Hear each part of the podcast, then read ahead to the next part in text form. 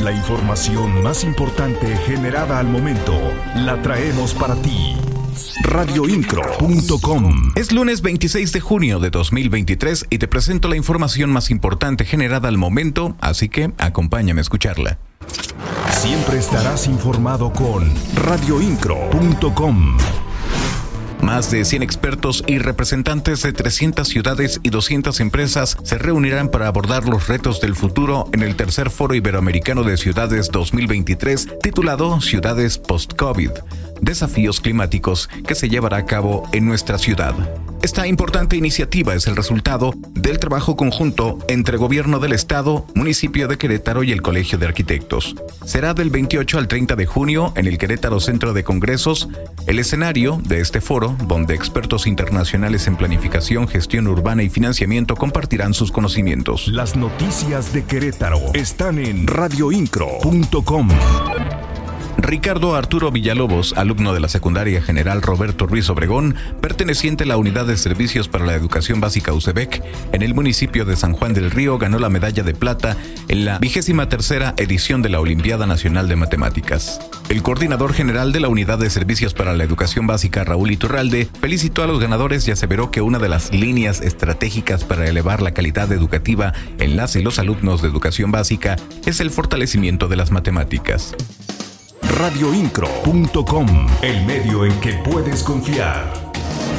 Dentro de su gira de trabajo por la Sierra Gorda Queretana, la presidenta del patronato del sistema estatal DIF, Car Herrera de Curi, puso en marcha la jornada de asistencia social por la salud preventiva de grupos vulnerables que se efectuó en el municipio de Pinal de Amoles radioincro.com. La noche de ayer domingo se registró una agresión a balazos en la comunidad de San Vicente Ferrer en el municipio de El Marqués que dejó como saldo a una persona sin vida y otra más lesionada. Se conoce que tras la agresión de inmediato se movilizó a uno de los lesionados a un hospital, sin embargo, en el trayecto, justo en la carretera de Cuota Celaya, perdió la vida. Personal de la fiscalía acudió tanto al lugar de la agresión así como en el lugar donde quedó la persona sin vida para poder realizar las diligencias correspondientes. Las noticias noticias de Querétaro están en radioincro.com.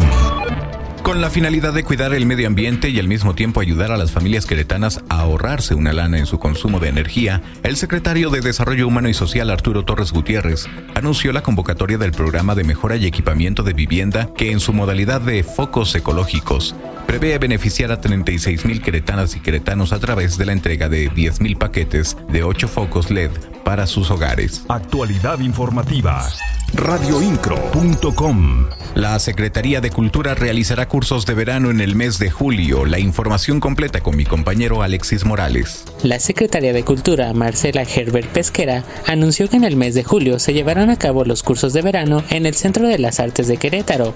Mencionó que este año se contará con talleres de teatro, música, pintura, baile, entre otros. Destacó que el objetivo es acercar a las y los niños a las diferentes artes y que puedan tener un espacio y tiempo de recreación durante sus vacaciones. Son de pintura, son de toda la parte de disciplinas artísticas, música, baile.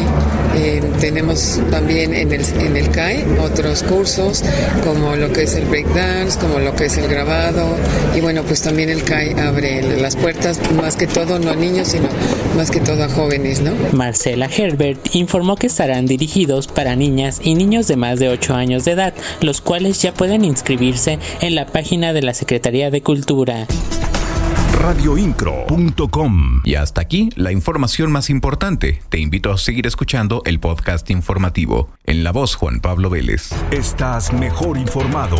radioincro.com.